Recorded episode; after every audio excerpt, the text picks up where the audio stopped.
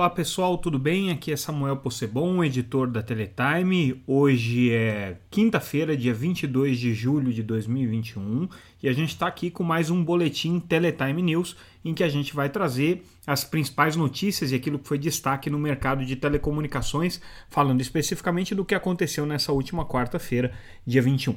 É, bom, o site Teletime vocês já conhecem, www.teletime.com.br. Todas as matérias que a gente vai comentar aqui vocês podem encontrar lá no site gratuitamente. Vocês podem se inscrever também para receber o nosso noticiário diretamente no e-mail de vocês. E também é, convido a todos para seguirem a Teletime nas redes sociais. É, em geral, o nosso nome é Teletime News. Vocês encontram a gente nas principais redes e ali, em tempo real, a gente destaca também aquilo que está acontecendo no mercado de telecomunicações. Então, começando com o noticiário dessa quarta-feira, é, um dos fatos aí mais relevantes do dia foi a estreia da Desktop, né, empresa de provimento de acesso à internet na Bolsa é, de Valores. A Desktop já tinha é, iniciado o seu processo de reserva, a gente já tinha até feito uma notícia com relação ao montante de recursos que eles é, iriam captar nessa abertura de capital, então é, são mais de 700, milha 700 milhões de reais aí que a empresa está captando. O interessante é que eles deram alguns detalhes com relação às estratégias que eles pretendem seguir, e aí a Desktop, que hoje é uma empresa que está concentrada principalmente no mercado de São Paulo, está com planos ambiciosos, está falando aqui de ser uma competidora é, em nível nacional, está colocando também a possibilidade de fazer investimentos expressivos em novas aquisições, se bem que a maior parte desses recursos de capitalização vão servir para a própria expansão da rede da desktop, para investimentos é, nas, nas é, atividades é, de, do dia a dia, mas eles também estão comentando aqui a possibilidade de crescer é, inorgani, inorganicamente, ou seja, com novas aquisições. Essa aqui é a grande novidade do dia. Então a desktop hoje se torna uma empresa bem capitalizada e com é, um perfil aí bastante agressivo de ocupação do mercado.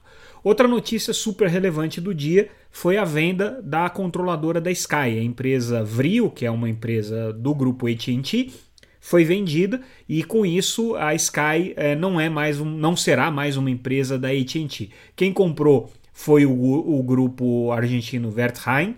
Para quem conhece esse grupo, eles já atuam já atuaram durante muito tempo no mercado de telecomunicações. Em 2013 se tornaram acionistas da Telecom Argentina, foram sócios da Telecom Itália durante muito tempo, da France Telecom, inclusive tiveram uma relação um pouco é, conflituosa. É, no final das contas, saíram da Telecom Argentina em 2017 e agora, de alguma maneira, retornam aí para o mercado de telecomunicações. Também têm atuação e experiência no mercado de TV por assinatura, é, conhecem aí desde é, da década de 90, foram acionistas de uma operadora importante de cabo nos Estados Unidos, no perdão, na Argentina, chamada Multicanal, e agora é, compram essa operação e a AT&T é, deixa de ter operações de TV paga na América Latina. O valor não foi divulgado é, com precisão, mas o que a AT&T está colocando é que eles avaliaram em um pouco mais de 4 bilhões de dólares é, os ativos que eles tinham aqui para a América Latina, mas tem uma compensação é, cambial aí bastante grande, de 2 bilhões, mais de 2 bilhões de dólares, então a gente não sabe exatamente como é que vai ficar essa conta no final. Né? A expectativa deles é que essa operação seja concluída no segundo trimestre do ano que vem. Mudando de assunto, é, a gente traz hoje duas reportagens relacionadas à HughesNet, operadora de banda larga via satélite. É, pela razão deles terem completado cinco anos no Brasil, foi a primeira operação relevante de banda larga via satélite aqui no Brasil. É, estrearam em 2016 e hoje já tem mais de 260 mil assinantes. O interessante são os números que eles destacam: é, de 80% dessa base hoje no mercado é, rural, na, em áreas rurais né? Então é uma cobertura expressiva que eles têm nesse segmento. E o que eles trazem também de número interessante é que 67% desses clientes estão tendo na experiência com a RiosNet o primeiro contato com banda larga fixa. O que, que o Rafael Guimarães, que é o presidente da empresa aqui no Brasil, é, destacou para a gente. Eles querem oferecer serviços, mais serviços de valor adicionado, inclusive vão oferecer um serviço de voz é, fixa. Eles entendem que hoje existe uma demanda importante é, pelos serviços de voz no campo de pessoas que precisam de um número de telefone fixo.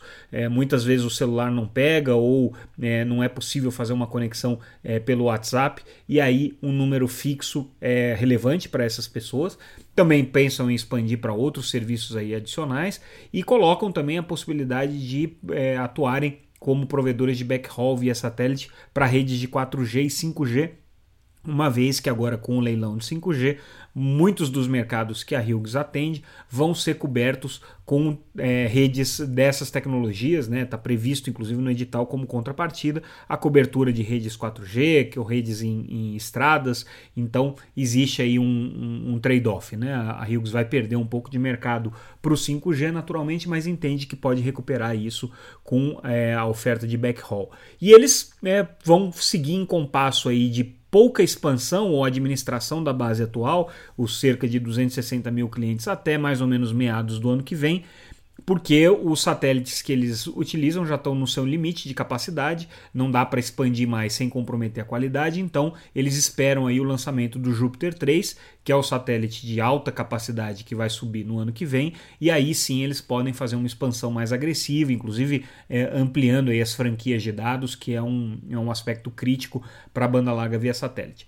Ele comenta também, o Rafael Guimarães comenta com a gente é, a política pública do Wi-Fi Brasil, que é aquela política do Ministério das Comunicações de utilizar os pontos de conexão via satélite do GESAC para criar uma rede Wi-Fi gratuita para comunidades que não têm hoje conectividade. O que ele diz é que o Wi-Fi Brasil não está, é, nesse momento, canibalizando, tirando é, mercado da Hughes, mas eles é, ficam um pouco desconfortáveis com essa política pública, uma vez que eles entendem que o governo poderia fazer essa política em parceria com as empresas privadas, que com isso conseguiria preços melhores do que a Telebrás pratica hoje para o Ministério das Comunicações, para essas conexões, e entendem também que existe aí um, uma assimetria de condições. Né? O Wi-Fi Brasil prestado via Telebrás, tem o subsídio do ICMS, que é um subsídio importante, porque o GESAC, que é a base do Wi-Fi Brasil, conta com, esse, com essa desoneração do ICMS, e tem também recursos públicos né, de orçamento, que é o que paga a conta do Wi-Fi Brasil. Então eles entendem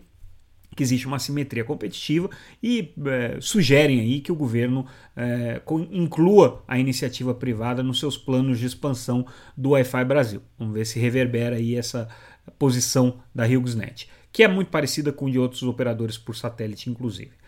Mudando de assunto, a gente traz a questão de furtos de cabo, um assunto que a gente já está abordando aqui alguns episódios, é, e hoje a Feninfra traz é, uma informação relevante né, com relação a, a, esse assunto, trazendo aí o tamanho do buraco, né, mais de um bilhão de, do, de reais de prejuízo para as operadoras de telecomunicações. A Oi mesmo reportou na semana passada é, 200 milhões de reais de perdas com roubos de cabos e equipamentos.